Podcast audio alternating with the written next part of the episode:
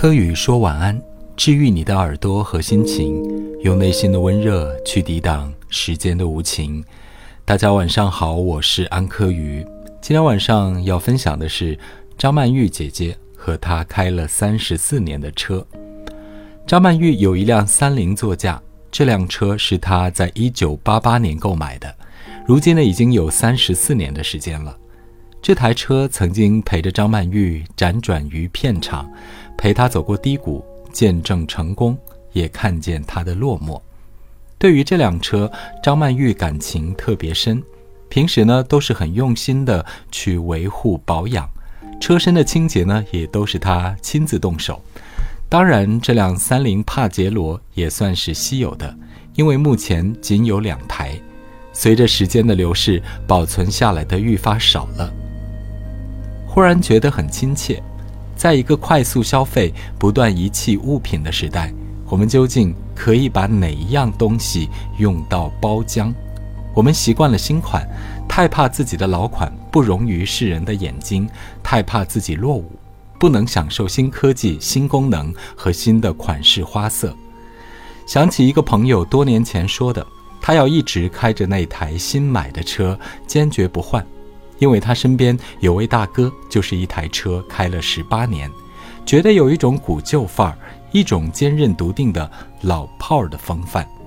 大概这也是需要气质或者是气度吧。可能有的人就只是签令和酸腐，而有的人呢，却和老物件愈发的相得益彰。也许是我自己没有这种气度，所以在我的车快要满十年的时候就把它换掉了。第一个原因呢是觉得加油太贵，毕竟是一个经济下行的时代。第二呢是这台车呢它已经没有一块智能的大屏了，而第三点呢就是我自己呢迫不及待的要去拥抱新能源和新科技了，因为我自己是一个很爱追求新鲜事物的人。当然，新鲜呢有时难以经得住推敲，不是任何一样事物都可以变成经典的，也可能需要我的年龄。再大一些，成熟度再高一点吧。其实日常生活里，我自己也蛮有一种热爱复古的审美态度。可是我自己又那么爱扔掉现实生活里旧的东西。我想曼玉姐姐是酷的，从她加入摩登天空唱片公司，用荒腔走板的烟酒嗓在音乐节上唱着《甜蜜蜜》。从他不演电影开始，随性满足自我音乐的兴趣；从他不再恋爱，衣着随意，到处的跑来跑去；也从他愈发瘦削的脸庞、突出的颧骨、渐渐发皱的皮肤，整个人都散发着一个骨感的欧洲女人的风范。也许这个里面有看透的喜悦，也有一种落拓随性的满足。都说处女座极龟毛的。可没人知道，处女座在自我生命秩序感的反复纠缠训练中，终有一天也会觉得疲乏。见惯风月，不再留恋。他们眷恋现实，但是死不肤浅。这也就很像他去参加谢霆锋的吃饭节目，两个人一起跑到枯萎的旷野，那种荒凉感，就如同北方的秋冬，有点忒干燥的寂寞无聊。好像又有一种放浪的想要撒一点野、发点邪火的感觉。其实每个人都在放弃一些什么。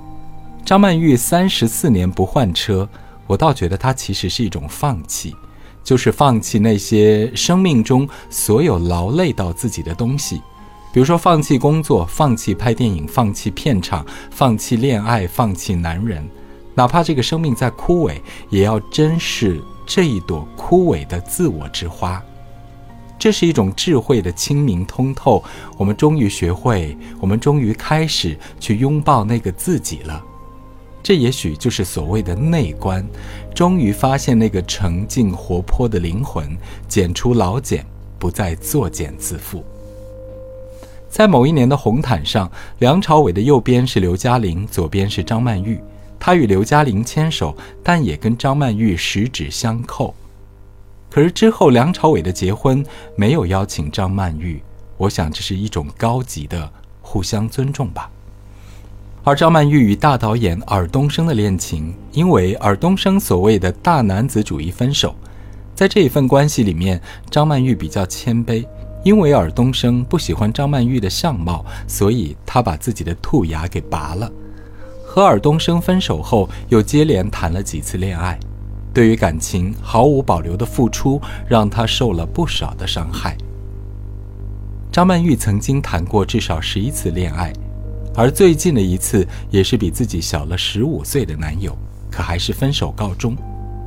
其实俗常的生活概念就是凡事都得有一个结果，但我们总不能理解世间万象它是永远流动的。我们执着于对于一切结果的探求和追寻，可其实结果也许只有一个字，那就是悟。你领悟到最内在的自我，原来一切都是幻化成像，人生不过是手中沙。我们需要将烦恼执着流尽，慨慨然的。融入天地。感谢各位收听今晚的科宇说晚安，希望你会喜欢今晚的节目。再会了。